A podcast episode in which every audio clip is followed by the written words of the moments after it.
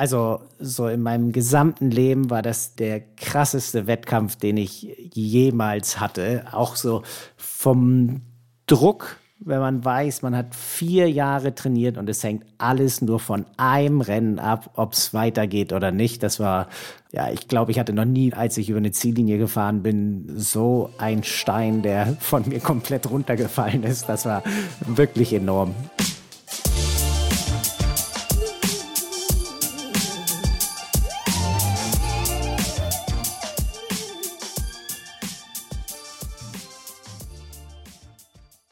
Hey Leute, in dieser Podcast-Folge habe ich Lars Wiechert zu Gast, dem Gewinner des Ironman Hamburg 2021.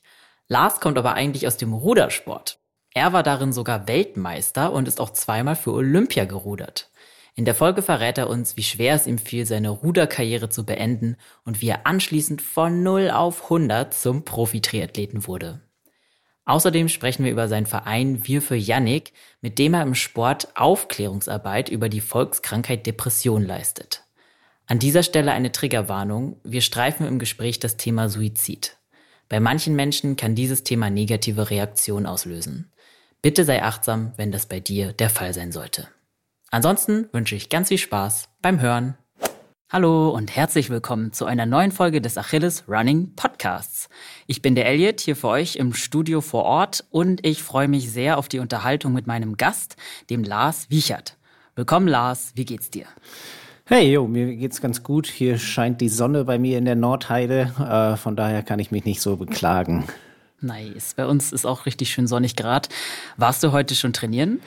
Ich wollte eigentlich noch kurz nach meiner Arbeit draußen Radfahren gehen, hatte dazu aber dann doch nicht mehr Zeit, weil dann doch noch ein paar Dinge zu viel kamen und dann bin ich jetzt bei mir hier mhm. oben ganz normal auf die Rolle gegangen oder auf den Smart Trainer, wie so, es so schön heißt.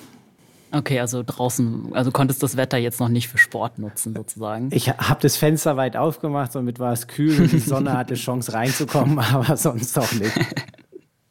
ja, das ist ja auch die Alternative dann.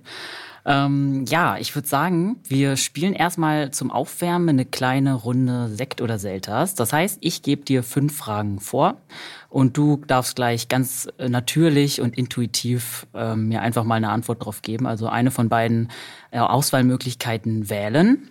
Bist du bereit? Ich bin bereit, schieß los.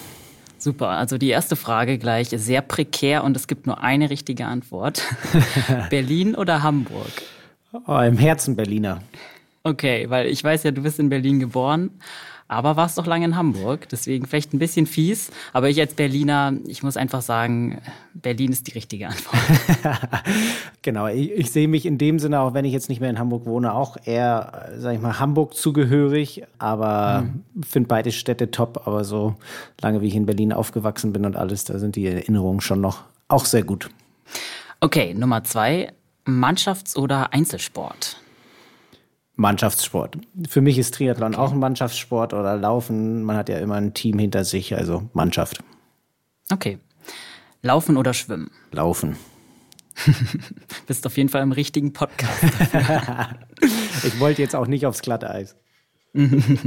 okay. Meer oder See? Meer. Und die letzte Frage: Kochen oder Backen? Boah, Pari. ich meine, zu Hause mache ich beides. Also wenn es kein Kuchen sein soll, sondern eher Brot und Pizza, dann ähm, auf jeden Fall backen und kochen genau gleich. Da gibt's kein, da gibt's kein Entweder-Oder.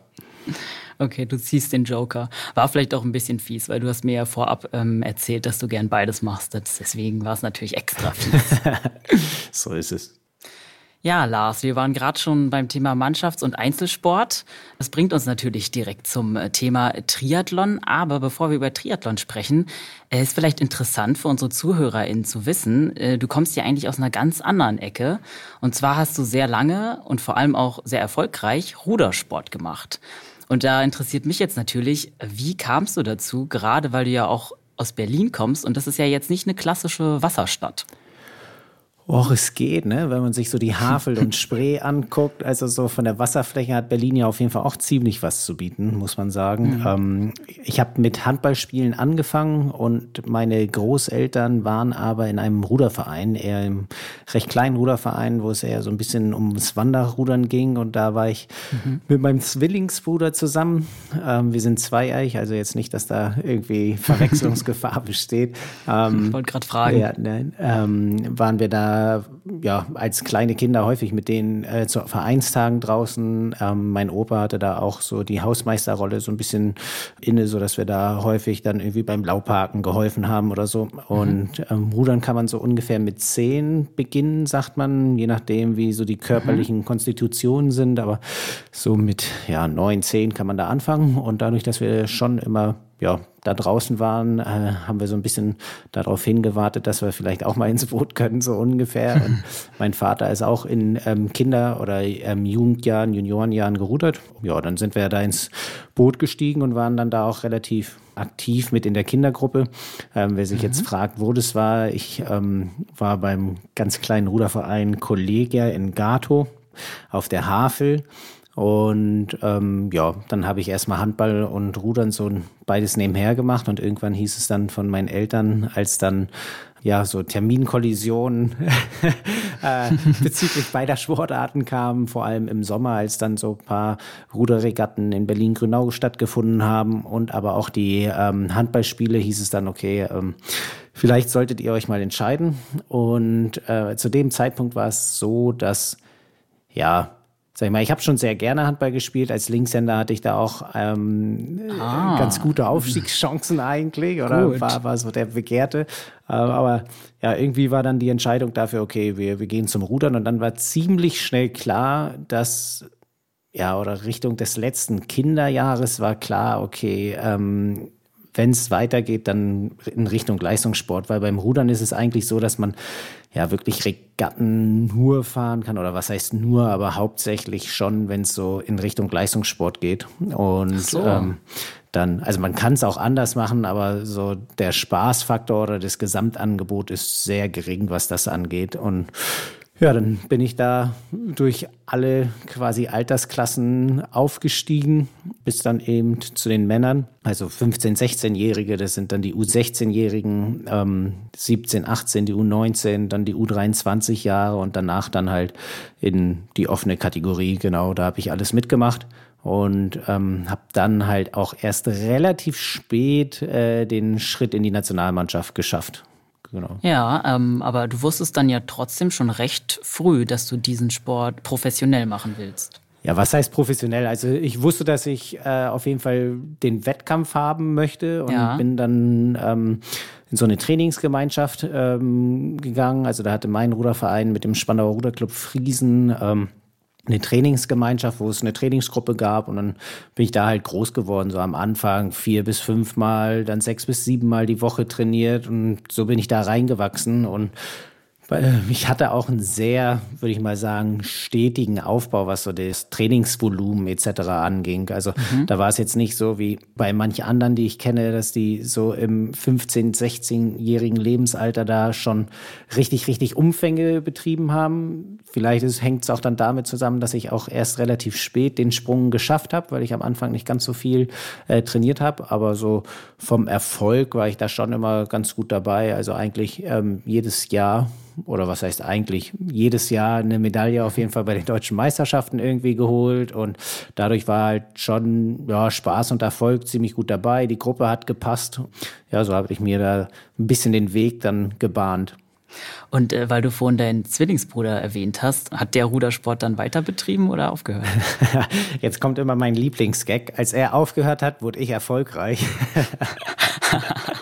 ähm, ich bin bis zum ersten U23-Jahr mit ihm zusammengefahren. Wir sind eigentlich immer Doppelzweier gefahren. Er ist Schlag gefahren, ich war dahinter. Und im ersten U23-Jahr war es so, dass wir auch nochmal Doppelzweier auf der deutschen Meisterschaft gefahren sind. Ich zusätzlich noch den Einer.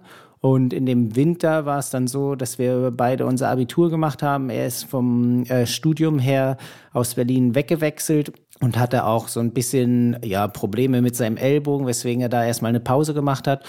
Und dann war es so, dass er da nicht nochmal aufgesprungen ist, sondern da einen etwas anderen Weg gewählt hat. Und ja, ich bin dann halt erstmal in Berlin geblieben, habe dann weiter gerudert und da äh, dann in zwei Jahren da drauf, also ein Jahr noch nicht in der Nationalmannschaft, aber ganz gut so im Einer unterwegs gewesen und dann im nächsten Jahr in die U23-Nationalmannschaft gekommen. Und also so habe ich schon viele Jahre mit ihm zusammen in einem Boot verbracht, aber dann bis zum Ende hat er es nicht mehr weitergemacht. Spannend. Und ähm, es klingt ja so, als hättest du Handball dann nicht mehr wirklich vermisst. Was hat dir denn am Rudersport so gut gefallen? Ach, ganz am Anfang war es auf jeden Fall so die Gemeinschaft. Man hatte da eine nette ähm, Kindergruppe, mit denen man da irgendwie Wanderfahrten gemacht hat, auf Regatten unterwegs war. Und dann muss ich sagen, was mir am Rudern sehr gut gefällt oder auch gefallen hat, ist einfach so dieses Zusammenspiel mit der Natur. Also gerade auch wenn man vielleicht so im Einer oder Zweier unterwegs ist, so dieses Gefühl, übers Wasser zu gleiten. Ähm, Ruderer sind auch vor allem so ziemliche Morgensmenschen. So. ähm, und wenn man dann ja gerade so im, im Herbst oder Frühjahr so die Sonnenaufgänge da mitbekommt, äh, bei spiegelglattem Wasser, das sind natürlich immer so die Idealvorstellungen, äh, aber die schlechten Bedingungen Bedingungen, die nimmt man dann nicht mehr so mit in die Vorstellung. Aber ja, gerade so dieses Zusammenspiel und alles ähm, ist schon, finde ich, so eine Sache. Und auch gerade so von der Bewegung her, äh, wenn da alles passt, ähm, finde ich das schon ja eine der schönsten Sportarten. Ja, so wie du gerade auch von der Natur geredet hast, irgendwie kann ich das auch bestätigen. Also ich habe jetzt nicht große Rudersporterfahrung, aber ich war ein paar Mal mit meinen Eltern im Spreewald, im so Kajak fahren. Und das ist ja auch ultra schön, ne? wenn da die, gerade so im Frühherbst, im Sommer, wenn einen die Mücken nicht mehr ganz so zerstechen, deswegen eher Herbst vielleicht, wenn man da über das glatte Wasser rudert und der Spreewald ist ja auch allgemein schön. Ähm, ich weiß nicht, warst du auch mal da rudern? Äh, Im Spreewald selber nicht. Also ich bin groß geworden oder ganz viele Kilometer zum Beispiel habe ich so ums Kraftwerk Reuter gedreht. Das hört sich jetzt so ein bisschen schlecht an. Das ist so Havel, Spree Richtung ähm, Schleuse Charlottenburg. Später war es dann beim Landesleistungszentrum, beim Jung von Heideweg. Da ist das Landesleistungszentrum am Hohenzollern-Kanal. Da habe ich ganz viele Kilometer, ja, abgerudert und dann, nachdem ich nach Hamburg gewechselt bin, war es hauptsächlich halt äh, auf der Regattastrecke in Hamburg à la Mühe, also noch nicht mal im Herzen der Stadt, sondern draußen oder dann in Ratzeburg, wo der Bundesstützpunkt ist. Ähm, da hat man zwei Seen. Ähm, ja, wenn man die Trainer fragt, man kann bei, in Ratzeburg kann man bei allen Bedingungen immer rudern, weil ein See natürlich ja. vier Ecken bietet, so ungefähr. Aber ja. äh, nee, genau, das sind so die, Plätze, wo ich eigentlich am häufigsten rudern war, wenn man sich so Deutschland anguckt. Also Spreewald war ich noch nicht unterwegs. Okay, vielleicht kommt sie nochmal. Ja, aber ähm, e-, eher nicht, glaube ich. Okay, schade. Äh, du hast ja gerade schon angesprochen, du bist dann nach Hamburg gewechselt. Ähm, wann und warum genau hast du das gemacht? Das war Ende 2007 bin ich nach Hamburg gegangen, also jetzt schon echt ähm, eine gewisse Zeit her. Und zwar war das ein bisschen so, ich habe 2007 komplett für mich allein, oder was heißt für mich alleine trainiert, aber ich hatte keine richtige Trainingsgruppe mehr, weil sie sich äh, bei mir aufgelöst haben. Viele haben aufgehört oder die, die noch dabei waren, waren leistungsmäßig dann nicht ganz dementsprechend. Und so habe ich da ziemlich für mich alleine trainiert und habe dann ähm, bei der U23 WM, für die ich mich qualifiziert habe, einen Hamburger Trainer kennengelernt und musste dann auch äh, mal anfangen mit dem Studium so ungefähr oder habe dann angefangen mit dem Studium, hatte da umhergeguckt und da hat sich für mich so Hamburg als ja zu dem Zeitpunkt ziemlich optimal ähm, dargestellt. Also mit meinem Ruderverein, dann mit der Ruderclub Alemannia bin ich dann da zusammengekommen, habe den Studienplatz in Hamburg be äh, ja, bekommen, habe da angefangen und der Trainer, der für mich zuständig war, hat mich dann direkt weiter in ja die Leistungsklasse oder in, in die Trainingsgruppe vom Bundestrainer oder vom damaligen Bundestrainer für den U23-Bereich gesetzt. Und dadurch hat es für mich alles ziemlich gut gepasst, auch gerade von der Trainingsgruppe her, von der Leistungsfähigkeit. Und äh, daraufhin habe ich halt diesen Schritt gewagt, dahin zu gehen. Ja, hast du deine Berliner Mannschaft äh, vermisst am Anfang? Na, nicht wirklich. Äh, dadurch. Oh. nein, nein das, das hört sich jetzt hart an. Ähm, also ich habe ja wirklich dann 2007 schon relativ alleine trainiert und es war dann auch so, dass sich die Trainingsgruppe von mir relativ zügig aufgelöst hat und von daher war das vollkommen in Ordnung für mich. Also da war es jetzt nicht so, dass ich da so eine extreme Bindung hatte, dass ich dann gesagt habe, oh, ohne die könnte ich das auf jeden Fall nicht schaffen. Und gerade mit den Kontakten, die ich dann nach Hamburg geknüpft hatte, war das ähm, ganz guter Übergang und auch so, dass es eben von der Leistungsklasse her nochmal was anderes war. Also die, mit denen ich in Berlin trainiert habe, das hat glaube ich, alles so richtig gut funktioniert, aber da war zu dem Zeitpunkt keiner, der dann irgendwie noch den Schritt quasi weiter gewagt hat oder ähm, daran geglaubt hat. Und ähm, das war vielleicht bei mir so ein bisschen anders, beziehungsweise ich habe daran geglaubt und ähm, mit denen ich dann da zusammen in einer Trainingsgruppe war oder in die Trainingsgruppe gekommen bin, da war es bei allen so, die schon in der U23-Nationalmannschaft war und ähm, der Gedanke schon weiter nach oben ging von der gesamten Gruppe. Ja, also da du gerade vom Gedanken nach oben sprichst, du hast zweimal an den Olympischen Spielen teilgenommen. Wann kam denn für dich dann so das große Ziel Olympia? Oh, ich war erstmal 2007 war ich überhaupt mal äh, richtig richtig glücklich und freudig, dass ich da diesen Sprung überhaupt in die Nationalmannschaft geschafft habe. Also ich war Leichtgewichtsruderer. Leichtgewichte, also beim Rudern gibt's Leicht- und Schwergewicht und die Leichtgewichte dürfen im Durchschnitt 70 Kilo wiegen, beziehungsweise mhm. als maximales Einzelgewicht 72,5. Das heißt, wenn ich im Einer fahre, darf ich 72,5 wiegen. Wenn ich die 72,5 mit in Doppelzweier bringe, dann muss mein Partner mindestens 67,5 wiegen, damit er mich halt ausgleicht, damit wir da auf die 70 Kilo kommen. Aber sobald ich 72,6 Gramm wiege, bin ich Schwergewicht. Also dann muss ich quasi quasi 100 Gramm abschwitzen. Und ähm, für die Leichtgewichte war es so, dass eben die Nationalmannschaft erst ab dem U23-Jahr funktioniert. Also in den U19-Jahren sind nur die Schwergewichte als Nationalmannschaft vorhanden und dann die Leichtgewichte, so ja ein bisschen zum Schutz quasi der äh, Juniorenjahre ist dann erst ähm, das Leichtgewichtsrudern ab dem U23-Jahr eben ähm, zur Weltmeisterschaft zulässig. Und da habe ich dann halt erst im dritten Jahr den Sprung geschafft und war glücklich. Ich habe dann im 2008 gedacht, okay, ähm, versuchst du es auf jeden Fall wieder, dich zu qualifizieren, wenn du da so mal den Fuß in der Tür hattest. Und dann hatte ich aber 2008 schon direkt so eine Leistungsentwicklung, dass ich da eigentlich schon ja mit nach Peking gefahren wäre zu den Olympischen Spielen 2008 war quasi Dritter im Gesamtranking, so dass ich da auf jeden Fall mitgefahren wäre.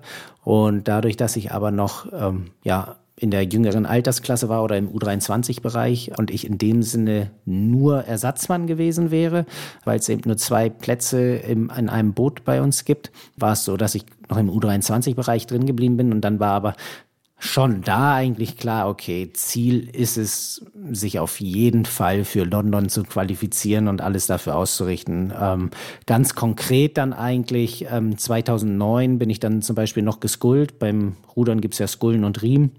Ähm, Was ist das genau? Genau, Skullen ist, wenn du auf jeder Seite ein Skull hast, quasi ein Ruder, so ganz äh, umgangssprachlich gesagt. Und äh, Riemen ist dann nur auf einer Seite. Also, dass ich mich nur auf einer Seite bewege. Deshalb gibt's auch keinen Riemen einer, weil das wären dann Kreismeisterschaften, weil man dann ja ah, nur, ja. also Riemen geht nur zu zweit ähm, sowas wie Asterix und Obelix in dem Sinne machen, so ein bisschen galerenmäßig, nur dass man hintereinander sitzt. Und Ende 2009 ähm, habe ich mich mit jemandem zusammengesetzt, der in Peking dabei war. Der hat ein Pausenjahr gemacht und hatte gefragt, ob er ja Lust hat, mit mir zu rudern.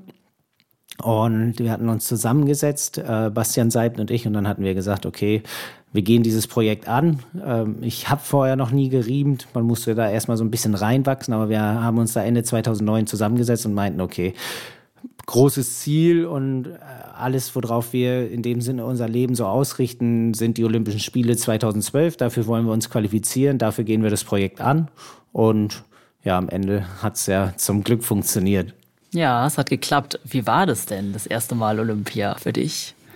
Oh, also ich finde so, also die Olympischen Spiele so in London waren wirklich richtig, äh, ja, freudig, mhm. überwältigend, ähm, hat richtig, richtig Spaß gemacht. Aber ich finde persönlich für so einen Sportler ist der Weg dahin eigentlich fast noch der ja schwierigere oder so das, was noch viel mehr Geschichten erzählt, als wenn man dann da ist. Klar, die Olympischen Spiele haben so den Mythos und ist das Größte, aber wenn man sich überlegt, wie man das überhaupt erstmal schafft, dahin zu kommen und vielleicht einer von vier Leuten zu sein, die sich da qualifizieren, wo alle aus Deutschland das in, in dem Sinne haben wollen, war das, finde ich, so im Nachhinein schon immer noch mal in beiden äh, Jahren, wo ich mich qualifiziert habe, eigentlich so der interessantere Schritt. Ja, und 2016 ging es dann gleich noch mal hin. War eins der beiden Jahre für dich besser, interessanter, auch vom Training her vielleicht? Oh, man kann beide Jahre überhaupt nicht miteinander vergleichen, dadurch, dass ähm, die Ruderer qualifizieren sich normalerweise immer im Jahr davor bei der Weltmeisterschaft über eine gewisse Platzierung. Ähm, bei uns war es so, dass zum Beispiel die ersten elf der Weltmeisterschaft sich für die Olympischen Spiele qualifizieren. Und dann gibt's immer noch mal zwei Boote, die in der Nachqualifikation im Jahr drauf starten müssen äh, oder äh, vergeben werden, zwei Plätze so rum. Und 2012 war es so, dass ich ähm, ja, mich quasi für das Boot qualifiziert habe, das sich im Vorjahr qualifiziert hat. Hört sich jetzt ein bisschen kompliziert an, aber äh, bei der Weltmeisterschaft 2011 saß ich nicht im leichten Vierer ohne drin, also nicht im leichten Riemenvierer, sondern da saßen vier andere drin, die haben das Boot für die Olympischen Spiele qualifiziert und über meine Einzelleistung und über meine Teamleistung habe ich mir quasi den Platz im Boot gesichert, so dass zwei, die sich quasi in dem Vierer im Vorjahr qualifiziert haben, nicht mit dabei waren. Also die haben das Boot qualifiziert, aber waren dann nicht bei den Olympischen Spielen dabei. Und 2016 war es so, dass wir das Boot im Vorjahr gar nicht qualifiziert haben. Und da ging dann alles auf eine Regatta aus, wo wir in die Nachqualifikation mussten. Ja. Und das war also so in meinem gesamten Leben war das der krasseste Wettkampf, den ich wow. jemals hatte. Auch so vom Druck, wenn man weiß, man hat vier Jahre trainiert und es hängt alles nur von einem Rennen ab, ob es weitergeht oder nicht. Das war ähm, ja, ich, ich glaube, ich hatte noch nie, wenn, als ich über eine Ziellinie gefahren bin, so ein Stein, der von mir komplett runtergefallen ist. Das war wirklich enorm. Ähm, von daher so richtig intensive ähm, Zeit vorher. Wenn ich jetzt die Olympischen Spiele selber betrachte, würde ich sagen, fand ich von den Rennen her, wie wir sie gefahren sind, wie wir da drauf waren, London besser, also 2012. Ja. Ähm, da war ich so, ja, auch wenn es bei beiden Malen der neunte Platz war, würde ich sagen, war 2016 nicht gerade so eine Top-Performance dann äh, bei dem entscheidenden Wettkampf. Da haben wir es irgendwie nicht hundertprozentig hinbekommen. Okay. 2016, das weiß ich, gab es ja in deiner Ruderlaufbahn auch ein anderes einschneidendes und vor allem tragisches Ereignis, was dich wahrscheinlich auch nachhaltig geprägt hat. Willst du unseren Zuhörern mal davon erzählen? Ja, 2016 hat sich mein ehemaliger Zweierpartner Yannick Korinth das Leben genommen. Also ich bin mit Yannick Korinth bin ich 2013 zusammengefahren, hatten uns auch da zusammen qualifiziert und dann hatten sich unsere Wege in dem Sinne ruderisch nur 2013 getrennt, weil er nach Freiburg zum Studium gegangen ist, hat dann da studiert. Mhm. Und ähm, wir hatten aber immer noch sehr engen Kontakt. Und äh, er war dann im Radsport relativ erfolgreich unterwegs, also hatte dann mit Rudern aufgehört, war da ganz gut unterwegs. Und ähm, dann, ja, das war Jetzt bin ich gerade am überlegen, ich glaube so knapp vor dem letzten World Cup oder so, ähm, da war ich auch im Trainingslager in Ratzeburg zur Vorbereitung, kam die Nachricht, dass er sich das Leben genommen hat.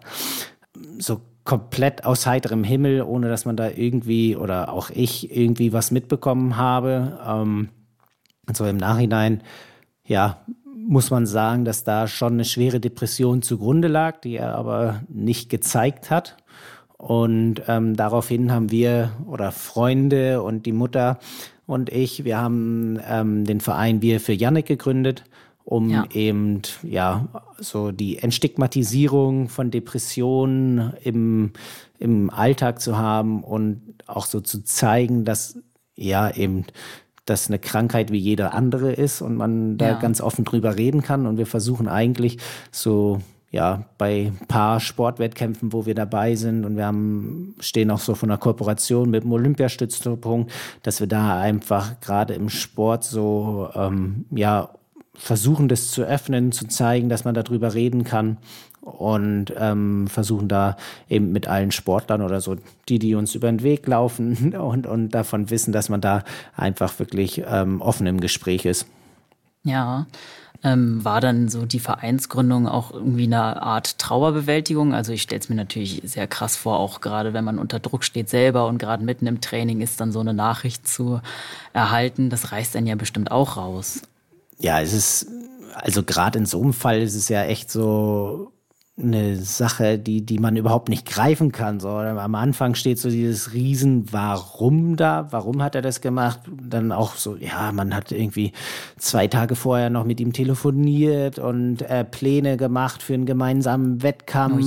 Oh und ähm, da denkt man sich so, boah, das ist irgendwie, sag ich mal, für mich jetzt nicht unbedingt so als Trauerbewältigung, aber einfach so eben wirklich so als Dialog für andere, dass man da was mitnimmt, dass man eben aus dem Schicksalsschlag, der viele betroffen hat, ähm, und ich glaube, wenn er da vielleicht im Nachhinein oder vorher auch schon gesehen hätte, was er da eigentlich für einen Freundeskreis hatte, muss man ganz ehrlich sagen, ähm, wie, wie eng da alle zusammenstanden.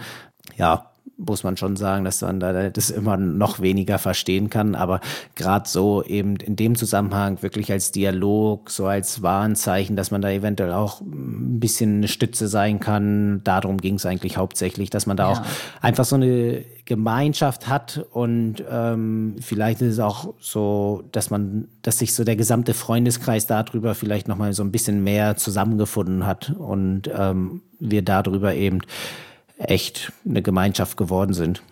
Ja, also ich finde die Aktion auch richtig toll. Ähm, kannst du noch mal genauer erklären, wie die Arbeit des Vereins jetzt konkret funktioniert? Ja, also letztendlich sind es so ein bisschen zwei Säulen. Ähm, man muss ganz ehrlich sagen, dass wir auch über die Corona-Jahre so ein bisschen ausgebremst worden sind und wir auch so ein bisschen das Problem haben, dass es eben auf den Schultern von uns lastet und wir teilweise gar nicht ganz so viel die Zeit haben. Aber die eine Säule ist in dem Sinne, ähm, dass wir einfach so ja Treffen haben bei Sportveranstaltungen. Das ist vor allem immer der Arlberg Giro, das ist ein Fahrradrennen in Österreich, ähm, mhm. das Janek mal in Rekordzeit gewonnen hat. Und ähm, seitdem ja, treffen sich da, also ich glaube, zu Höchstzeiten waren wir da fast 45, 50 Leute, die dann alle im gleichen Trikot in dem Rennen fahren und wo es gar nicht nur darum geht, da irgendwie zu gewinnen, sondern jeder eben wirklich in seinem Leistungsstand da mitfährt. Man, wir haben da wirklich, sind da jetzt so gefühlt schon fast so eine Institution, dass wir da eben wirklich richtig, richtig Aufmerksamkeit generieren können. Ähm, so haben und darum geht's halt einfach so ein bisschen und dass wir uns da alle treffen. Und sonst das zweite Standbein ist halt wirklich ähm, informieren, reden, hauptsächlich zum Beispiel in der deutschen Ruderjugend. Da haben wir relativ viele Kooperationen über vereinzelte ähm, Vorträge und auch Aktionstage mit der Ruderjugend. Den Aktionstag, den wir jetzt selber mal geplant hatten, um dort richtig ja auch Leute einzuladen, beziehungsweise alle, die interessiert sind, da ähm, zu informieren, auch mit ähm, geschulten Psychologen. Ähm, das hat halt bis jetzt nicht funktioniert, weil wir nicht ganz die Möglichkeit hatten. Da standen wir schon mal ganz kurz davor, 2020 im März und dann ähm, ja, dann es kam genau, dann, dann kam da was anderes. Ähm, und da muss man auch sagen, gerade so im Jahr 2020 hat man schon gemerkt, dass was wir da für einen großen ja, Zuspruch oder was da für eine Informationslage eigentlich herrschte, dass da wirklich viel äh, auf uns zukam, wir informieren mussten oder gerne informiert haben, nicht mussten. Und das ist halt eigentlich so dieses zweite Standbein von uns. Und aktuell sind wir dabei, mit dem Olympiastützpunkt eine Kooperation einzugehen, so dass da eben in Zusammenarbeit mit dem Olympiastützpunkt Junioren, Sportler und ähm, alle, die da halt ansässig sind, dass man denen eben eine Möglichkeit gibt, ja, entweder psychologische Gespräche zu haben oder einen Anlaufpunkt, dass es da noch ähm, leichter für die ist, eben äh, bei, bei solchen Themen Ansprechpartner zu finden. Ja. Und, und Genau, das sind alles so Sachen, die ziemlich im Hintergrund laufen und man da ganz ehrlich so ein bisschen sich auch selber am Schopf packen muss und sagen muss, dass aktuell so die gesamte Öffentlichkeitsarbeit da ein bisschen liegen geblieben ist. Aber ähm, da kann ich wirklich sagen, im Hintergrund läuft da ziemlich viel und wir versuchen uns da gerade noch mal ein bisschen öffentlicher aufzustellen. Ja, da scheint ja auch viel Bedarf zu sein. Also ich muss auch sagen, man hat nicht das Gefühl, dass im Sport viel über Depression oder allgemein ähm, Mental Health geredet wird. Das ist vielleicht noch so eine Art Tabuthema, vielleicht auch gerade, weil man mit Sport ja Gesundheit verbindet, ne? Und gar nicht vielleicht im ersten Moment auf die Idee kommt. Aber warum glaubst du, ist ähm, ja ja, Mental Health, Depression, vielleicht Leistungsdruck auch immer noch so ein Tabuthema im Sport. Ja, wobei, wenn, wenn du mal so ein bisschen jetzt auf den Leistungssport guckst, finde ich, öffnet er sich ziemlich. Also ähm, natürlich ist es immer noch so ein gewisses Tabuthema, aber wenn man sich jetzt gerade anguckt, welche Sportler da in den einzelnen Kreisen jetzt ganz öffentlich darüber geredet haben, mit Hinterecker von Frankfurt zum Beispiel, ein Fußballer, der da ganz klar zustand, Lennart Kemner vom Bora Hans Grohe aus dem Radsportteam, wo auch das Team dann, muss man sagen, was ich als Öffentlichkeitsarbeit mitbekommen habe, ganz klar hinter dem Sportler steht. Tom Dumoulin ist ja auch ein ganz großer oder beim ähm, Tennis mit der äh, Osaka, mit der Tennisspielerin, die da auch ganz klar zustand. Also muss man sagen, dass sich da in den letzten Jahren wirklich ordentlich was getan hat. Oder jetzt ganz, ganz bekanntes Beispiel ja auch mit der Turnerin, mit der amerikanischen Bales, glaube ich, heißt sie. Oh, ich weiß das leider gerade auch nicht. Ähm, ja, mir fällt der Nachname nicht ein, aber ich hoffe, äh, alle Hörerinnen äh, wissen, wen ich meine. Da muss man sagen, dass da wirklich ein ziemlicher Wandel kommt. Aber warum ich glaube, dass es immer noch so ein etwas schwierigeres Thema ist, dass man eben mit dem Leistungssport schon Stärke, ähm, Ehrgeiz, Egoismus und das alles schon ziemlich mit verbindet und da eben in einer Sparte, wo es ja wirklich darum geht, in dem Sinne alle seine Gegnerinnen irgendwie, ja, hinter sich zu lassen äh, und, und Stärke zu zeigen, dann ist es natürlich ein bisschen schwieriger, da zu sagen, okay, ja, mir geht's nicht so gut und äh, ich habe Probleme, aber wenn ich an der Startlinie bin, dann haue ich euch trotzdem alle weg. Also das ist so ja. ähm, vielleicht dann auch immer so ein bisschen gegenüber der Öffentlichkeit ein etwas schwierigeres Thema. Und ich glaube, da muss auch von den ZuschauerInnen so ein bisschen der Gedanke sein oder auch das Verständnis dafür, dass es teilweise auch einfach zwei verschiedene Sachen sind. Also ähm, dann heißt es ja auch so, ja, aber wenn wenn die sich da sag ich mal, äußern, dass sie mental nicht ganz so dabei sind, warum können die jetzt dann im Sport so stark sein oder so, ne? Aber das sind ja dann auch Punkte, wo es dann von denen vielleicht ausgeblendet wird oder gerade deshalb im Sport irgendwie, weil das für sie so der Ankerpunkt ist, ähm, da noch vielleicht besser funktionieren. Und sobald da einmal so der Vorhang fällt davon, dann wird es wieder schwer, da rauszukommen. Ne? Das sind glaube ich, ganz ja. viele Punkte, auch gerade wenn man so SportlerInnen sieht, die eventuell die Karriere beenden. Da gibt es auch genügend Beispiele dafür, dass da wirklich ähm, ein ganz großes Loch ist, in das man reinfällt. Also, und ja. das kann ich nur zu gut verstehen. Ja, äh, wollte ich dich auch gerade fragen, weil du meintest ja auch, dass du zumindest äh, 2016 auch krass unter Druck standest während der Wettkampfvorbereitung. Ähm, wie schaffst du es denn sozusagen, diese Balance einzuhalten, dass du nicht in ein Loch fällst und dann nicht mehr rauskommst? Hast du da irgendwie Tipps vielleicht für andere SportlerInnen? Schwer zu sagen. Also einerseits ist es natürlich so, für mich, dass ich dann eventuell in Niederlagen oder so immer versucht habe, gar nicht allzu sehr an mich ranzulassen. Ich glaube auch, dass es für mich immer noch mal ein bisschen leichter war, weil ich in der Sportart unterwegs war, die jetzt nicht großartig oder ich selber innerhalb der Sportart, auch wenn ich zweimal bei den Olympischen Spielen war, nicht so groß im Fokus der Öffentlichkeit stand. Ich glaube, da muss man echt noch mal so unterscheiden, äh, ob jetzt so ein Fußballer da aufs Spielfeld geht und 30.000 Leute hinter ihm stehen und dann weiß ich wie viele am Fernseher und dann sich da komplett die Mäuler zerreißen, wenn er vielleicht ja. der Torwart einmal hinter sich greifen muss oder so. Da habe ich, glaube ich, einfach wirklich nochmal eine ganz andere Position. Für mich ist sehr wichtig, dass ich da einfach auch Freunde, Familie außerhalb des Sports habe, dass ich mich nicht komplett über den Sport definiere, dass ich da eben selber merke, ja, dass ich Ankerpunkte auch außerhalb des Sports habe, an denen ich mich festhalten kann. Ja. Nichtsdestotrotz äh, kann ich es komplett nachvollziehen, wenn man ja mit dem Sport aufhört, dass es dann erstmal so dieses Gefühl ist, dass alles wegbricht. Auch wenn man diese anderen Ankerpunkte hat, finde ich persönlich, ja, war das auch schon so ein etwas schwierigeres Ding, als ich gesagt habe, okay, ich höre mit dem Rudern auf. Da fällt ja in dem Sinne nicht nur irgendwie so der Sport weg oder man sagt, man hört jetzt auf, sondern in dem Sinne ist es ja wirklich ganz hart betrachtet so das Lebenselixier. Ja, also ja, äh, ich, ich, ich, weiß nicht, ob du es jetzt so hundertprozentig verstehst, aber wenn man jetzt einmal sagt, so letztendlich ist es so, ich gehe Montag zum Training, sag meinem Trainer, okay, das war's, ich höre auf und am Dienstag habe ich keine Verpflichtung mehr. Also auch wenn ich vorher keine Verpflichtung habe, aber ich habe mir gegenüber ja eine gewisse Verpflichtung, dass ich sage, okay, ich gehe zum Training, weil ich dann und dann erfolgreich sein will, weil ich dann und dann meine Leistung zeigen will. Und wenn ja. ich dann aber sage, okay, ähm, ich höre auf mit dem Rudern, das war's mit dem Leistungssport oder das war's mit dem Leistungssport. Es muss ja nicht jeder rudern, aber wenn ich dann sage, okay, das war's mit dem Sport, mit dem Leistungssport, ich höre auf, dann habe ich am nächsten Tag keine Verpflichtung, um 7 Uhr auf der Matte zu stehen oder sonst irgendwas zu machen. Es interessiert niemanden. Also, ob ich das jetzt mache oder nicht, ist ganz egal. Auch alle Ziele, die ich mir so übers Jahr gesetzt habe, fallen weg. So dieser stetige Austausch, den man mit seiner Trainingsgruppe hat. Also, das ist ja in dem Sinne auch wie die Familie. Ähm, und das sind alles Sachen, ähm, die finde ich persönlich sind schon schwieriger zu verarbeiten, wo man auch einfach ja, vorausschauen muss, sich vielleicht vorher schon Ziele gesetzt hat, dass man so diesen ganzen Ehrgeiz, den man hatte und dieses Engagement, ähm, diese ganze Akribie, die man in sein Training setzt, dass man die versucht, eben ja irgendwie auf ein zweites Standbein zu kriegen. Das, ja. das finde ich ist eine wichtige Sache.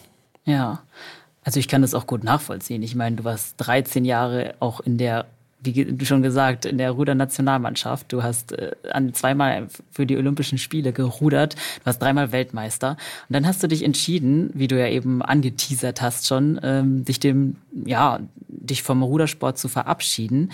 Woher kam eigentlich diese Entscheidung? Anfangs habe ich immer gesagt, ich denke immer nur im Vierjahreszyklus. Also wenn die eine, wenn die einen Olympischen Spiele vorbei sind, dann bin ich komplett im Modus der Olympiade und denke quasi nur im Vierjahresrhythmus. Da denke ich nicht nur in einem Jahr, sondern ich habe ganz klar das Ziel der Olympischen Spiele vor mir. Und bei mir war es so, dass ich 2016 noch im leichten Vierer ohne saß. Der wurde dann aus dem Olympischen Programm rausgenommen, so dass es nur noch den Leichtgewichtsdoppelzweier gab. Also von insgesamt sechs Leichtgewichtsplätzen, zwar auf zwei Disziplinen aufgeteilt, ging es dann auf nur noch zwei Plätze. Und ähm, da war ich dann 2017 einer von dreien in dem Sinne, die so in dem Kreis dabei waren. Da war ich dann der Ersatzmann für den Doppelzweier. Ich bin einer gefahren. Und im Jahr drauf war ich da auch wieder mit dabei und dann gab es aber so ein paar Umstände durch einen Radunfall im Training, dass ich da nicht so hundertprozentig die Leistung bringen konnte zum entscheidenden Zeitpunkt, dass ich da im Zweier oder Einer saß. Und ähm, dann hatte ich da die Saison quasi mit der Europameisterschaft beendet und mir dann so ein bisschen Gedanken gemacht, okay, wie soll es jetzt für mich weitergehen? Und ich wurde 2017 das erste Mal Vater und habe dann gedacht, okay, irgendwie, ich brauche eine neue Herausforderung. Außerdem habe ich Bock weiter zu riemen. Und dann habe ich gedacht, okay, eigentlich wäre es doch geil, wenn ich sage, ich mache so ein Projekt, dass ich keine Lust mehr aufs Leichtgewichtsrudern habe, weil so dieses äh, Abnehmen und auch Gewichts Beschränkung und so war dann irgendwie so, wo ich gedacht habe, so, oh, das ist schon echt nochmal eine ganz andere Belastung, die man da noch mitbringt. Also das ist ähm, auch noch eine psychische Belastung, so, ja, weil man da man muss quasi vor dem Wettkampf erstmal die Waage schaffen. Äh, so, es gab einen Bundestrainer, der hat immer gesagt, ein Leichtgewicht hat zwei Wettkämpfe der erste Wettkampf ist die Waage zu schaffen und danach beginnt der richtige Wettkampf. Oh, heftig. Und, und, und so kann man es ein bisschen sehen. Und dann habe ich gesagt, okay, ich wechsle zum Schwergewichtsriemen, habe in dem Sinne da in den ähm, Leistungsbereich gewechselt oder in die Disziplingruppe und habe dann da erstmal mitgemacht. Da für die Disziplingruppe ist der Trainingsstandort in Dortmund und ähm, dann habe ich gedacht, okay, das funktioniert erstmal so, habe da mitgemacht, war im Wintertrainingslager und dann war es aber so, dass der Qualifikationszeitraum für die Wasserleistung in den Geburtszeitraum meines zweiten Kindes gefallen ist. Ach so. Und ja, dann war es ein bisschen so, dass es äh, ja nicht so leicht dargestellt hat, dass ich da ähm, ja so die Freiheiten bekomme, dass ich eventuell mit dem Partner hier vor Ort trainieren kann, sondern dann wurde gefordert, dass ich in Dortmund bleibe. Ähm, und dann hat sich für mich das alles so kompliziert dargestellt und dann habe ich gedacht so, oh, also ich meine, so ein olympisches Jahr, es war ja dann ein vorolympisches Jahr, aber so ein olympisches Jahr bedeutet auch, dass man eigentlich nur auf Achse ist, ähm, mit Trainingslagern, dann Training vor Ort und allem Möglichen. Also ich wurde jetzt nicht verpflichtet, dahin zu ziehen, aber von sieben Tagen sollte man fünf Tage zum Training anwesend sein. Wow. Ähm, und dann habe ich gedacht, okay, also irgendwie also dann ging die Entscheidung in, ja, man kann sagen, so von Januar bis März so ungefähr, äh, bin ich zum Training gegangen und habe gedacht, okay, heute sage ich, dass ich es aufhöre. Dann lief das Training richtig gut und dann habe ich gedacht, ach ey, oh ich, ich, ich höre ich hör noch nicht auf, ich ziehe das Ding voll durch. Verstehe. Und, ähm, hin und her. Genau, so ein Hin und Her, auch viele Gespräche zu Hause und dann irgendwann habe ich gesagt, okay, ey, ähm, ich glaube, das das passt nicht. Ähm, ich möchte da irgendwie auch in gewisser Weise für die Familie da sein oder so. Und dann war es ja eine Entscheidung, vielleicht so ein bisschen mehr für die Familie. Und man muss auch ganz ehrlich sagen, so, wenn sich für mich so dargestellt hätte, dass ich die Chancen wie 2012 und 16 für mich persönlich gesehen hätte, dass ich sage, okay, es gibt eigentlich keine Möglichkeit, der Bundestrainer an mir vorbeizugehen, weil meine Leistung so ja heraussticht gegenüber den anderen, dass es nicht funktioniert. Äh, wenn das so gewesen wäre, ähm, hätte ich gesagt, okay, ich mache das auf jeden Fall weiter. Dadurch, dass ich halt die Gewichtsklasse geändert habe, da es auf jeden Fall physisch wesentlich stärkere Athleten gab, auch aufgrund der äh, auf des Gewichtsunterschiedes, ähm, hat sich für mich halt so dargestellt, dass es vielleicht so eine Chance war von 70 30 oder 65 45, wo ich dann gedacht habe, okay, auch wenn ich ganz fest daran glaube und alles passt, dass ich da in der Nationalmannschaft bin, ist mir so dieser, diese Wahrscheinlichkeit, dass ich nicht dabei bin, zu groß. Und dann habe ich gesagt, okay, ich, ich setze nicht mehr alles auf eine Karte, weil wenn es so sein sollte, dass ich dann doch aussortiert werde, dann, dann wäre das für mich nicht so der, das Ende gewesen, was ich mir gewünscht hätte. Also dann ist es genau. irgendwie so ein, kein selbstbestimmter Abgang mehr. Und dann habe ich ja, gesagt, du wolltest okay. lieber selber gehen sozusagen. genau, genau. Ja. Also ja. Ich, ich wollte nicht gegangen werden. Verstehe ich. Und ähm, hast du den Rudersport dann einfach so von heute auf morgen komplett aufgegeben oder wie war das? In dem Sinne fast ja. Also ich habe dann gesagt, ich höre auf und dann bin ich auch erstmal nicht oder nicht zum Rudertraining gegangen, hatte auch also bin habe mich nicht aufs Ergo gesetzt, bin auch nicht rudern gegangen ja. und dann habe ich halt wirklich vieles gemacht, so worauf ich Lust hatte. Ähm, in dem Jahr bin ich dann noch ein Mountainbike-Rennen mitgefahren, so ein Mehrtagesrennen ähm, und war dann halt wirklich viel Fahrradfahren, habe so einfach so das gemacht, wozu ich echt Lust hatte ähm, und ja, irgendwie so ins Boot hat's mich halt auch echt nicht mehr so reingetrieben. Da habe ich immer gedacht, so, okay, bevor ich jetzt mir die Fahrten bis nach aller Mühe aufnehme, kann ich auch lieber hier irgendwie noch eine Stunde länger mit dem Fahrrad durch die Gegend fahren. So. ja, da war dann vielleicht auch so ein bisschen so der Effizienzfaktor noch größer. Ja. Und ähm, ja, vielleicht war dann deine Passion fürs Fahrradfahren dann ähm, der Grund, warum du dir gedacht hast, Triathlon wird mein, mein neues Projekt? Oder wann kam das? Da muss man sagen, dass ich einen sehr guten Freund habe und der hat schon zweimal einen Ironman mitgemacht und irgendwie hatte ich das immer im Kopf, dass wenn ich mal mit dem ähm, Rudern aufhöre, dass ich auf jeden Fall auch eine Langdistanz machen möchte, hatte ich immer so im Kopf. Und dann habe ich gedacht, okay, machst du die 2020, ähm, dass ich mir da einfach so ein zweites großes Projekt setze. Nachdem ich äh, 2019 da das Swiss Epic mitgefahren bin, habe ich gedacht, okay, dann ist dann im Jahr drauf ähm, der, die Langdistanz in Hamburg, beziehungsweise der Ironman. Und dann hat es ja da nicht stattgefunden und hatte dann halt auch einfach so paar Wettkämpfe gemacht, auf die ich Lust hatte. Da muss man auch sagen, dass ich im Herbst jeweils ähm, bei der Coastal Ruder Weltmeisterschaft mitgefahren bin. Also ich habe dann nicht komplett aufgehört mit dem Rudern, sondern dann Richtung Herbst habe ich mich immer wieder im Boot wiedergefunden und bin dann quasi Coastal Rudern sind breitere Boote. Man fährt auf dem offenen Meer ähm, in dem Modus, wo ich dann immer gefahren bin, in der Ausdauervariante, ähm, fahren so 18 bis 20 Boote gleichzeitig los, wie bei so einem Le Mans-Start. Ähm, also oh. ein bisschen Action. Und das habe ich dann immer noch ja. so, ja, äh, aus der Kalten gemacht, ohne viel spezifisches Training ähm, und war da jetzt so oder bin vielleicht immer noch so ein bisschen der Vorreiter in Deutschland, was das Gesamte angeht, was auch olympisch werden soll. Aber dadurch hatte ich halt immer so ein paar Punkte, die ich mir gesetzt habe, worauf ich halt auch hintrainiert habe. Und dann war Ende 2020, habe ich den Startplatz für den Ironman Hamburg bekommen und habe gedacht, okay, dann trainierst du jetzt halt auf den Ironman Hamburg äh, so ein bisschen äh, konkreter zu. Ja, und äh, den Ironman Hamburg hast du, Spoiler Alert, ja auch gewonnen. wie, äh, ja, erzähl mal was, wie war das Training vorher? Wie war der Ironman selber für dich? Es war ja dann eine neue Erfahrung eigentlich.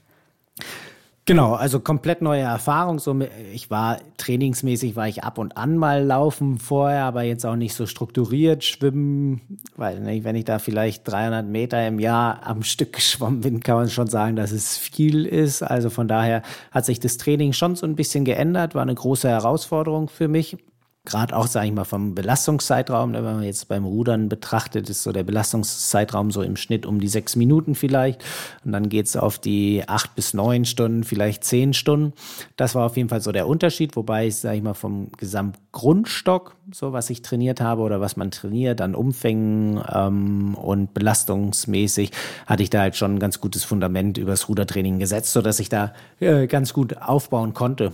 Und ja, am Anfang des Jahres habe ich da noch ziemlich für mich alleine trainiert, habe mich da auch so ein bisschen Self-Coaching gemacht, äh, so von Plänen und so und habe dann aber gedacht, okay, wenn ich das so ein bisschen ernster annehmen will und für mich war es dann auch in dem Sinne ernster, dass ich einfach gesagt habe, dass ich das von früher gewöhnt bin oder gewohnt war, dass ich ja, dass man jemandem so ein bisschen Rechenschaft schuldig ist. Ne? Also nicht, dass der Trainer dann sagt, ja, du machst zu wenig, du machst zu viel oder so, sondern ähm, einfach so, dass jemand ja die Planung für dich in der Hand hat.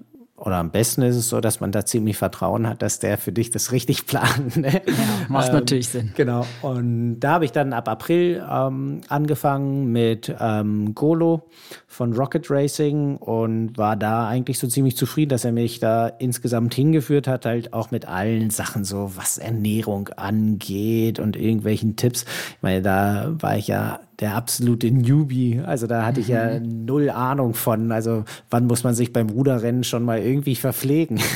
das gibt's gar nicht. Ne? Also von daher war das wirklich so, ja, so was ganz Neues für mich. Äh, viele neue Sachen, viele Sachen, die ich da gelernt habe ähm, und habe das einfach so richtig spannend aufgenommen mit so einer riesengroßen Frische, die ich da mitgebracht hat, auch Unbekümmertheit. Ähm, ja, dann mit einem guten Ergebnis.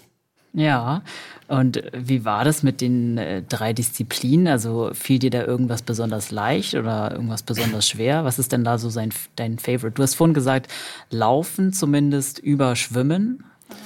Genau, also dann, äh, wenn ich es kategorieren soll, Radfahren, mhm. ähm, Laufen und dann lassen wir mal ein bisschen Pause und dann kommt Schwimmen. Verstehe, das wäre bei mir auch so, glaube ich. Ähm, nein, es ist jetzt nicht so, äh, und da muss ich wirklich ähm, sagen, so in dem im letzten Jahr, also ganz am Anfang habe ich immer gedacht, so, boah, schwimmen, ey, richtig schlimm.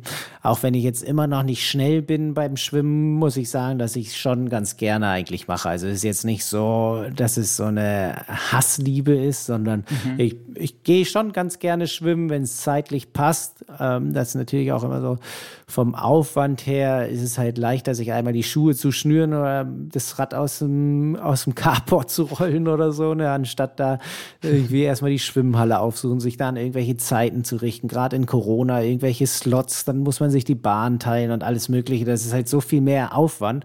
Aber ja, von daher trotzdem Schwimmen als letztes. Auf jeden Fall in dem Sinne, wenn man es auch sagt, die schlechteste Disziplin bei mir.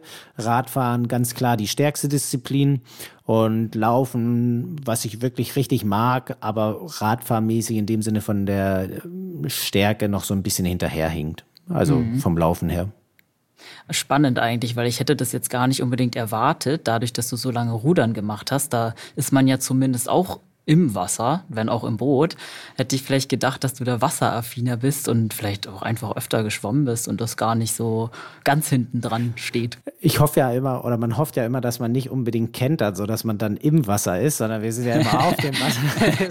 ähm, ja, also ja, ein bisschen vom Gefühl her, wie man Druck abgibt und so, kommt vielleicht, aber oh, das ist schon so vom gesamten Bewegungsablauf oder so.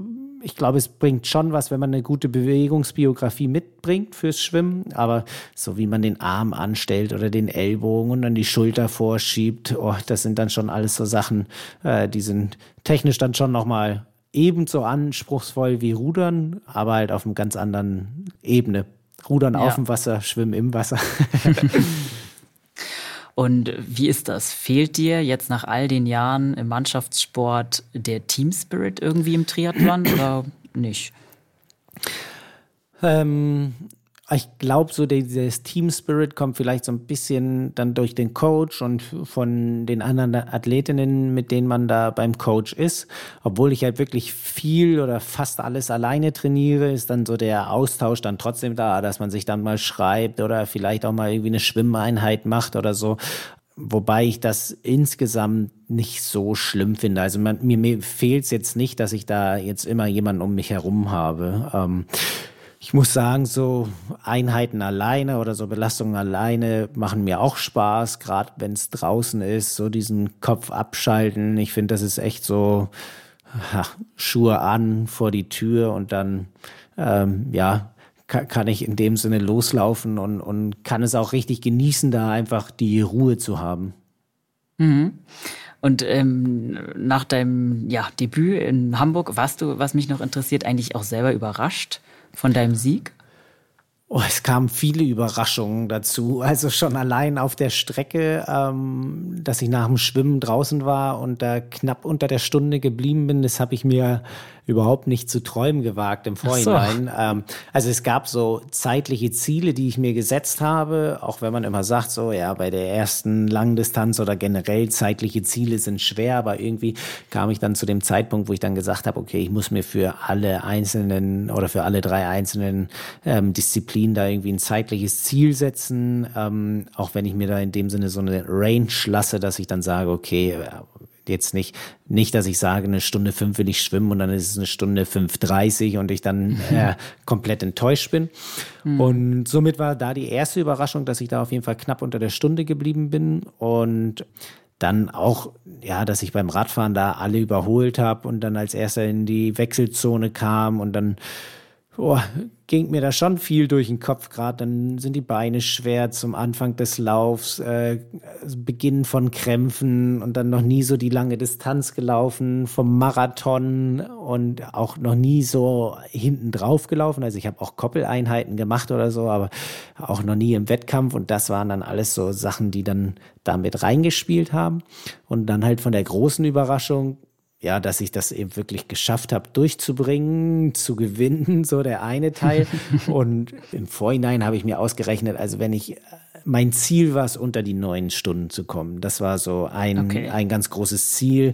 Ähm, ich glaube, in allen Sportarten gibt es so gewisse Marken und der, denen man bleiben will. Und je nach Leistungsklasse sind es vielleicht die zehn Stunden oder die neun Stunden. Äh, bei, bei allen Profis oder so, die denken dann, okay, acht Stunden ist meine Marke. Und dann habe ich gedacht, okay, wenn alles richtig, richtig gut läuft, so wie ich mir das ausgerechnet habe, dann so eine acht Stunden 50, vielleicht eine acht 45 und mehr an mehr habe ich auch nicht nicht geglaubt. Also da war ich wirklich von der Vorstellungskraft so weit von entfernt.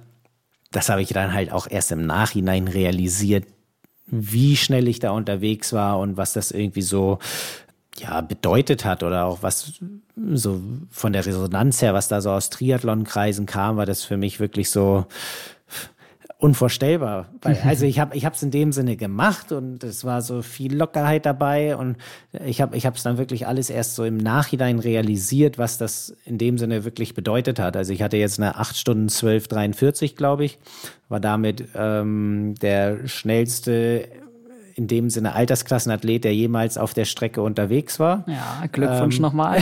Dankeschön.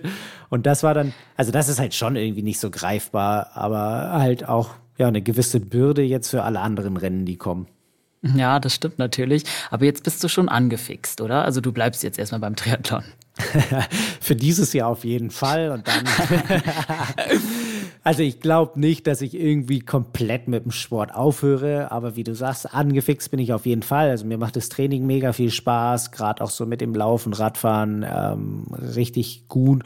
Und dadurch, dass ich da gewonnen habe, habe ich mich auch für Hawaii qualifiziert mh, mm, und habe den Startplatz angenommen.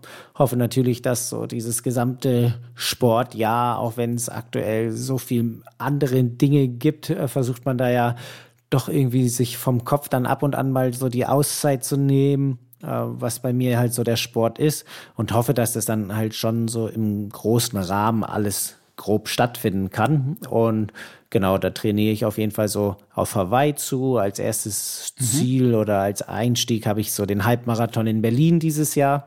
Also da auf jeden Fall auch mal ein komplett reines Laufevent, wo ich mich Und auch wieder schon in Berlin. Auch wieder in Berlin, genau. So lauf fast an meiner Haustür vorbei. Also das sind ähm, auch Sachen, auf die ich mich richtig freue. Okay, also das sind jetzt so gerade deine zwei Ziele oder gibt es da noch mehr? Ähm, genau, also Einstieg ist jetzt ähm, der Halbmarathon in Berlin. Dann am Anfang Mai bin ich äh, bei der Mitteldistanz auf Mallorca.